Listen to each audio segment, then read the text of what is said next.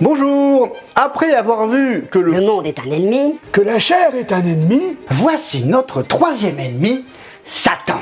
Bon, j'ai déjà fait une vidéo sur Satan que vous pouvez retrouver ici. Je mettrai un lien dans le descriptif de cette vidéo, mais aussi à la fin de l'épisode. Je ne vais donc pas répéter ce que j'ai déjà dit. Comment Satan peut être un ennemi si Jésus, comme l'a dit Dieu, a dépouillé les forces des ténèbres à la croix? Eh bien, comme nous pouvons le constater autour de nous, l'état de la terre et de la société sont loin d'être comme au paradis. Satan reste actif et il faut en savoir un minimum pour mieux discerner son action. 2 Corinthiens 2.11 Ne pas laisser à Satan l'avantage sur nous, car nous n'ignorons pas ses intentions. Satan a donc des intentions. Ce n'est pas un symbole, ni une personnification du mal, mais c'est bien un être qui a une volonté, un but, des intentions. Satan a donc des intentions.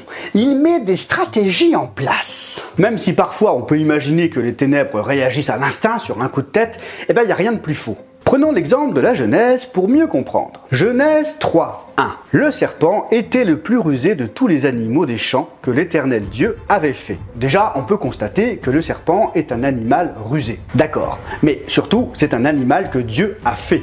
Il est donc une création. Ouais, comme les vaches, les écureuils et les limaces. En quoi ça prouve que ce serpent, c'est Satan Genèse 3.1. Il dit à la femme, Dieu a-t-il réellement dit, vous ne mangerez pas de tous les arbres du jardin? Ouais, un serpent qui parle Eh ben dis donc, Ève, elle a pas mangé que des champignons de pareil C'est sûr, un serpent qui parle, c'est bizarre. Mais Apocalypse 12 va nous révéler quelque chose. Apocalypse 12, verset 9. Et il fut précipité, le grand dragon, le serpent ancien, appelé le diable et Satan, celui qui séduit toute la terre. Ce serpent ancien, on l'appelle aussi le grand dragon, mais aussi le diable, ou Satan dans l'Apocalypse. Et ce serpent ancien, le serpent de la Genèse, séduit toute la terre. Le serpent qu'on voit dans la Genèse, c'est donc Satan. Et pourquoi un serpent? Parce qu'à l'époque, le serpent était l'animal qui représentait les arts divinatoires. La magie, la sorcellerie, enfin, tout ce qui touche à l'occultisme, les enseignements obscurs, cachés. Cela permettait non seulement d'annoncer que les esprits qui se cachent derrière ces pratiques n'ont pas de bonnes intentions vis-à-vis des humains, mais aussi que ce ne sont pas des dieux au même titre que l'Éternel, Dieu. Mais ce sont ses créations. Puisque rappelez-vous, le serpent est l'animal le plus rusé de tous les animaux que Dieu avait fait. Et donc, euh, comment il s'y prend Eh bien, dans la question qu'il pose à Ève, Dieu a-t-il réellement dit Vous ne mangerez pas de tous les arbres du jardin? Il donne l'impression de s'intéresser à elle, comme un ami qui s'inquiète pour elle. Ève lui répond qu'il mange de tous les arbres, sauf d'un arbre en particulier.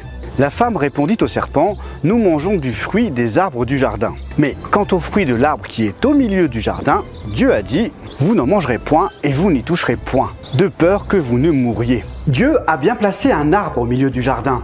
L'Éternel Dieu fit pousser du sol des arbres de toute espèce, agréables à voir et bons à manger, et l'arbre de vie au milieu du jardin, et l'arbre de la connaissance du bien et du mal. Au centre du jardin se trouvait l'arbre de vie. Mais apparemment, Ève a confondu les deux arbres. L'arbre qu'elle considérait être au centre, ça n'était pas l'arbre de vie, mais l'arbre de la connaissance du bien et du mal. Et Satan l'avait bien compris. Il savait qu'ils avaient le droit de manger de l'arbre de vie. Ah bah forcément, c'est un arbre qui donne la vie. Et comme il a vu que Ève s'est plantée, il a sauté sur l'occasion. Genèse 3.4 Alors le serpent dit à la femme, vous ne mourrez point. Phase 1, Satan se présente comme un ami.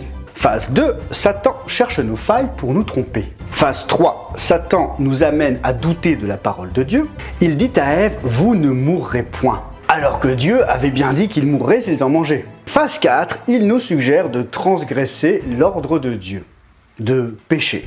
Genèse 3.5 Mais Dieu sait que le jour où vous en mangerez, vos yeux s'ouvriront et que vous serez comme des dieux, connaissant le bien et le mal. On arrive dans la phase 5. Satan nous fait croire que nous pouvons décider par nous-mêmes, sans l'aide de Dieu, de ce qui est bien et de ce qui est mal.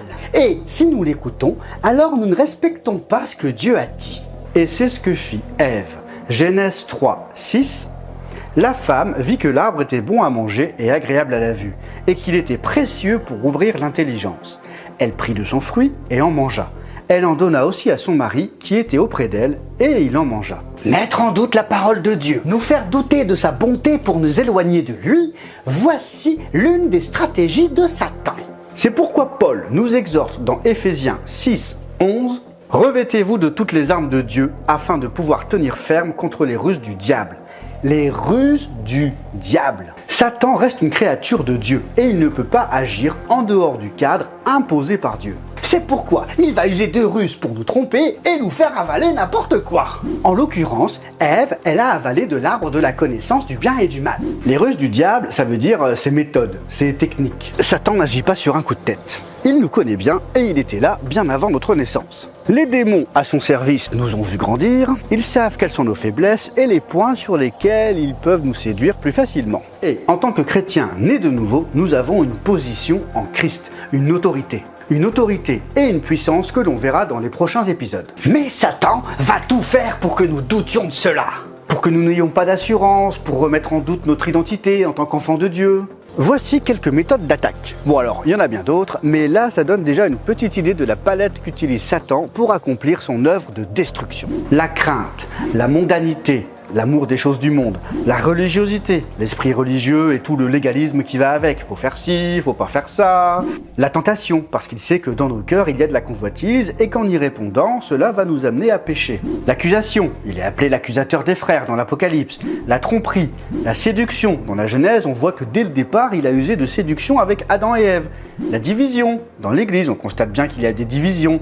Les mauvaises langues, la calomnie, la révolte contre tel frère ou telle sœur, tel responsable, le jugement? Alors, euh, il y a quand même beaucoup de choses charnelles. C'est vrai, mais comme je le disais, Satan nous connaît et il sait utiliser nos points faibles. Luther disait La chair, c'est l'atelier de Satan.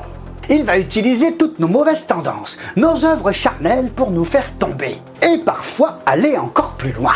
Comme on l'a vu dans l'épisode sur les démons et les influences démoniaques. Mais que ce soit par le mensonge, la séduction, l'imposture, l'usurpation, son but est toujours le même, diviser, détruire et emporter avec lui dans le feu éternel un maximum de monde. Pour que les hommes ne croient plus Dieu est ce qu'il a dit dans sa parole. Ce qu'on appelle l'incrédulité. Il aveugle l'intelligence des hommes aux choses de Dieu afin qu'ils ne visent pas briller la splendeur de l'évangile de la gloire de Christ qui est l'image de Dieu. Soyez donc sobres, veillez, car nous avons une position, une autorité en Christ que nous allons voir dans les prochains épisodes.